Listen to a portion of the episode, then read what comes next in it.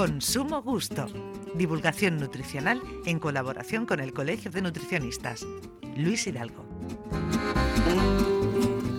Figura relevante en este campo también el de la comunicación, porque trae pues eh, siempre con ese optimismo pues eh, consejos sabios que no hacen daño, pero hoy, como es el Día de la Salud, se va a poner formal, va a hablar de patologías, de, de la obesidad asociada a la enfermedad.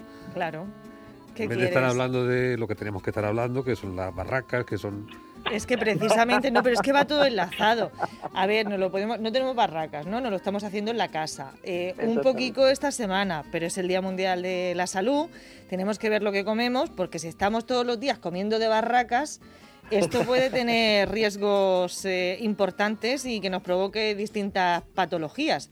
Vamos, lo que viene siendo que te dé un trastorno, ¿sabes? Pues algo de eso. Hola, buenos días. Hola. ¿Es que no tienes calendario en casa? pues este, este, año es que el calendario está siendo muy raro, Adolfo, está siendo muy, muy, muy raro. Hay, no sé ni el día en el que estoy. Bueno, sé que es miércoles porque vosotros me llamáis por teléfono. a partir de ahí, en la guía de, Luis. Ya el resto de la semana, ya voy generando el resto de la sesión. Muy bien, muy bien, muy bien. bueno, pues en eso del buen comer y el Día Mundial de la Salud, es verdad que si no lo hacemos bien y esto de, de tener obesidad, de los quilicos de más, de ponernos más gordicos o más gordicas, eh, puede mm. tener en la salud consecuencias graves, ya fuera de, bueno, pues de, las bromas que siempre hacemos aquí con todo el cariño del mundo. Claro, claro, claro, claro. De hecho, es cuando se, se bromea, siempre se hace a, buena fe en nuestro caso y, perfectamente comprensible. Yo, de hecho, eh, soy soy un, gran bromista. A ver, el tema, claro, es que es delicadete. Es delicadete porque eh, si bien es cierto que eh, la obesidad ya se nos plantea como, como un problema ya de por sí sola, ella, eh, ya es un problema bastante, bastante grave, pero ya no solo eso, sino el factor de riesgo de otras patologías que van asociadas de forma directa a la, a la obesidad. hablamos de hipertensión, hablamos de dislipemia, cuando hablamos de dislipemia, pues aumento de colesterol, aumento de triglicéridos en sangre, eh, aumento del riesgo cardiovascular, en este caso hay cánceres que están relacionados íntimamente con la obesidad y se me ocurre ahora mismo el fenómeno más actual que tenemos, la, la COVID.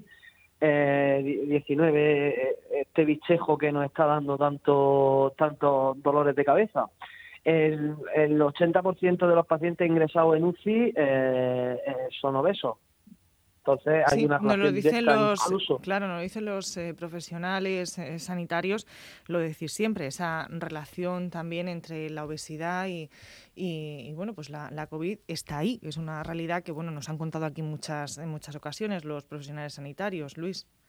Claro, y de hecho, eh, ya, ya, no, ya cuando se habla incluso de, de, otro cierto tipo de, de patología asociada, hablaríamos también incluso de patologías renales, hablaríamos de, de, diabetes. Eh, ya no consecuencia al gasto que, conlleva esto para la seguridad social, porque también hablamos de lesiones musculares, hablamos de, de facilidad de, ruptura de, de, de, fractura ósea. Claro, teniendo en cuenta que el cuerpo es una estructura, pues cuantos más kilos le pongamos a esta estructura, eh, más fácil es que se haga frágil y que, y que, y que se rompa. Eh, hablamos también incluso de patologías pulmonares. Tened en cuenta que, que, que el hecho más normal de acostarse a dormir no es lo mismo eh, cuando nos acostamos a dormir con un saco de cemento en el pecho de 20 kilos que nos está asfixiando a, no tenerlo. Yo lo noto mucho en pacientes cuando vienen y pierden peso que se notan mucho mejor y más libres en el, en el sueño. Hablamos de trastornos asociados con ansiedad, hay un amplio etcétera de, de, patologías asociadas con, con, el, con el riesgo de la, de la obesidad.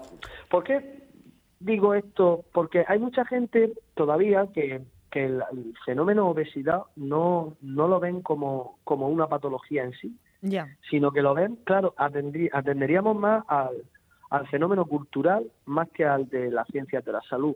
No sé si me explico bien, atenderíamos más al, no estoy obeso, estoy en traico en carne. Ya. ¿no? Recobrado, cuando, como decimos aquí. Nos dice Mariano Sáenz, nuestro, nuestro técnico hace así, levanta la mano diciendo, presente. Ay, vaya. Tú estás estupendo, Mariano. Eh, eh, ahí, claro, ahí no, ahí no entramos dentro del carácter patológico que tiene, que tiene esta enfermedad. Directamente con, con así lo que, lo que llegamos a pensar es, bueno, es, a a normalizarla, que lo veo bien, que se normalice, o sea, que, que no que, que, no somos bichos raros, somos obesos eh, pero que también es cierto que, que, es una enfermedad y se tiene que ver con su carácter patológico y con su tratamiento, que es donde vamos ahora. Ahora vamos al tratamiento. De hecho, es verdad que cuando hablamos, por ejemplo, a lo mejor con profesionales que están en, la, en las UCIs, ¿no? recibiendo, bueno, pues o en urgencias, eh, mm. muchos de los pacientes que llegan eh, nos dicen es que con distintas patologías, pero la inmensa mayoría coinciden en tener esa obesidad o ese sobrepeso. Entonces, mm. bueno, pues nos ponemos serios y vamos a ese tratamiento que nos recomiendan desde el Colegio de Dietistas y, Nutricionistas, su, decano. ¿Cómo hacemos para estar sanos y, no tener otras patologías? Lo, primero que quiero decir, y es por esta temporada en la que hemos tenido un periodo estival que se, pensábamos que no lo íbamos a tener y, se ha tenido, ¿no? Eh, siempre dicen, se puede liar fuera, pero la podemos liar en, casa, como tú has citado al principio. No tenemos barracas, pero las podemos hacer nosotros.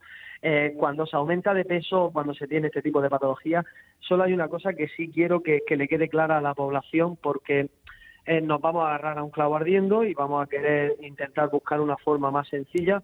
no existe, no existe en la actualidad arsenal terapéutico no hay pastillas que lo curen. ¿De acuerdo? Eso antes. Pero por mucho que lo vean, por mucho de quien se la anuncie, eh, quien se lo diga, eh, no hay pastillas que curen la, obesidad. Ya nos gustaría que, esto se quitara con, con una pastilla, sería, sería maravilloso. Tú te tomas una pastilla y, directamente pasas de un estado de obesidad a un estado de peso normal, incluso aunque fuera un tratamiento que, fuera gradual durante seis meses, un año o dos. ojalá existiera, pero no existe. Entonces tenemos que trabajar nosotros. Tenemos que poner nuestra carne en el, en el asador, nunca mejor dicho. Entonces, claro, todo forma parte de una promoción y educación para la salud. Tenemos que intentar, y sé que es difícil para el obeso, eh, intentar empezar a controlar eh, la ingesta de lo... De, o sea, tenemos que empezar a controlar lo que estamos comiendo hay que empezar, hay que hay que hay que ser conscientes de que se está, de que el obeso mm, como norma general come bastante más de lo que gasta al día y ese gasto le está provocando un aumento en, su peso total. Cada persona es un mundo, cada persona tiene un gasto, cuando sobrepasamos ese gasto se aumenta de peso. Una vez ahí es donde se empiezan a tomar cierto tipo de medidas que entran, que ya dependiendo del tipo de dieta que se quiera hacer, siempre intentando buscar, eh, por favor, eh, por, salud, a un profesional sanitario, pero eh, dependiendo del tipo de dieta que, que practique ese profesional, pues dentro del marco de educación y promoción para la salud, una dieta equilibrada, variada y demás. hay unos tips que puedo dejaros, venga, unos tips venga, ¿vale? tomamos nota. Vale, primero y principal, dos veces al día hay que tomar verdura. Venga. Bien, ¿la vamos a poner en el guiso o la vamos a poner en la ensalada o la vamos a poner eh, por la noche? La combinación que queráis. La podemos poner incluso en el bocata de la mañana si nos vamos a almorzar. Eh, la podemos poner en alguna ensalada a media tarde, pero tenemos que tomar un par de veces verdura al día porque necesitamos fibra y que y necesitamos sentirnos saciados. Y esa verdura nos va a ayudar a, eso, a parte del aporte de vitamina también en, batido, ¿no? Que hay gente a lo mejor no le gusta, pues haces el batido, le pones ahí alguna cosita para disfrazarlo y eh, nada, eso se bebe en un segundo y ya está. Claro, a ver, y por tiempo también se, se puede, se puede, podemos triturarla. Yo soy más de usar los dientes, pero que si no tienen, si tienes mucha prisa, te lo puedes triturar. De hecho, ahí viene uno de los grandes, uno de los mejores batidos que, existen de, de verduras que lo vamos a tomar este verano, yo al menos en casa mm, de forma casi diaria va a ser el gazpacho. O incluso el salmorejo. Efectivamente. Eh, y, cuando no tenga tomate lo haré con sandía, que sale riquísimo. Sí, está muy rico también. incluso con fresas también se puede hacer. Y también, sale, y también sale muy bueno. Vale, intentar a la hora de la comida mm, meterle una cucharita a la ecuación. Vamos a meter una cucharita con, uno gran, con un buen guiso o con un buen potaje o con una buena eh, lenteja, con una buena paella. Intentar poner la cuchara, pero ahí me refiero a la introducción de legumbres eh, y de, o de cereales, a ser posible de forma íntegra, que sean lo más integrales posible, dentro de, nuestra dieta. Le podemos meter, como digo, no tiene por qué ser un concepto de paella, sino que puede ser un arroz blanco o puede ser eh, un arroz salteado o eh, referido a pasta, pues no tiene por qué ser un plato de macarrones, podemos meter esa pasta incluso en una ensalada. O las legumbres no tienen por qué ser en un guiso, podemos también meterlas en el horno extendida con especiadas, dejarlas de secar y echárselas a la ensalada y ah. son le da un aspecto crunchy, eso con los garbanzos sale y, están buenísimos. los garbanzos Mm, sí, mm. sí, sí. Vamos, como cuando, es una manera mm. también sana de hacerlo, ¿eh? Cuando hacemos la ropa vieja, los garbanzos que se quedan así crujentitos, pues esto en el horno tal, una manera más sana de hacerlo. Sí, sí, sí, sí, sí. De hecho, tú te pones en las manos, coges la especia que más te guste, orégano, albahaca y un poquillo de pimentón. Te pones, las metes en un, en un cuenco, le echas una cucharada de aceite por cada 100 gramos de legumbre y le das vueltas, le das vueltas, lo extiendes en la placa del horno a 180, te pones a tus quehaceres y lo vas mirando para que vaya desecando y cuando esté sequito ya los tienes para cuatro, cinco, seis veces y los tiene ahí, son legumbres y, con muy poco aceite y perfectamente equilibrados. Pues eh, ¿alguna cosica más que apuntamos rápidamente? Fruta y verduras de temporada, como siempre digo, Carmen, y, intentando controlar el consumo de ultraprocesados, porque sé que llevamos prisa y la radio eh, tiene que seguir. Si no, me quedaba con mediodía yo, y lo sabéis vosotros, claro, que no tengo mucho rollo. Hombre, pero por eso te tenemos aquí todas las semanas, para ir poquito a poco recogiendo toda esa información. Los ultraprocesados, dejarlos un poquito al margen. Vamos a lo fresco, a lo de temporada. Claro, claro, efectivamente, teniendo en cuenta lo que ya hemos hablado en algunos programas de las presencias de excesos de sal, de azúcares simples, que nos puede provocar un aumento de grasa y una consecuencia en, nuestro en nuestro aumento de peso. Las frutas y verduras de temporada se pueden consumir pues casi que expuestas, ya empieza la fruta de hueso que está tremenda de rica y la podemos consumir y, además de efectos saciantes que, que tienen por el contenido en agua, pues tienen otro tipo de propiedades que nos van a ayudar a controlar el, peso. Venga, pues anotamos eh, todo, Luis Hidalgo. ¿Algún último apunte así también que podamos añadir a modificar ese estilo de vida? Agua y ejercicio físico. Ejercicio, aunque sea andar. de agua y Sí, por favor, sí. Y fuera de casa, mejor que dentro para que sea un momento para nosotros, ¿vale?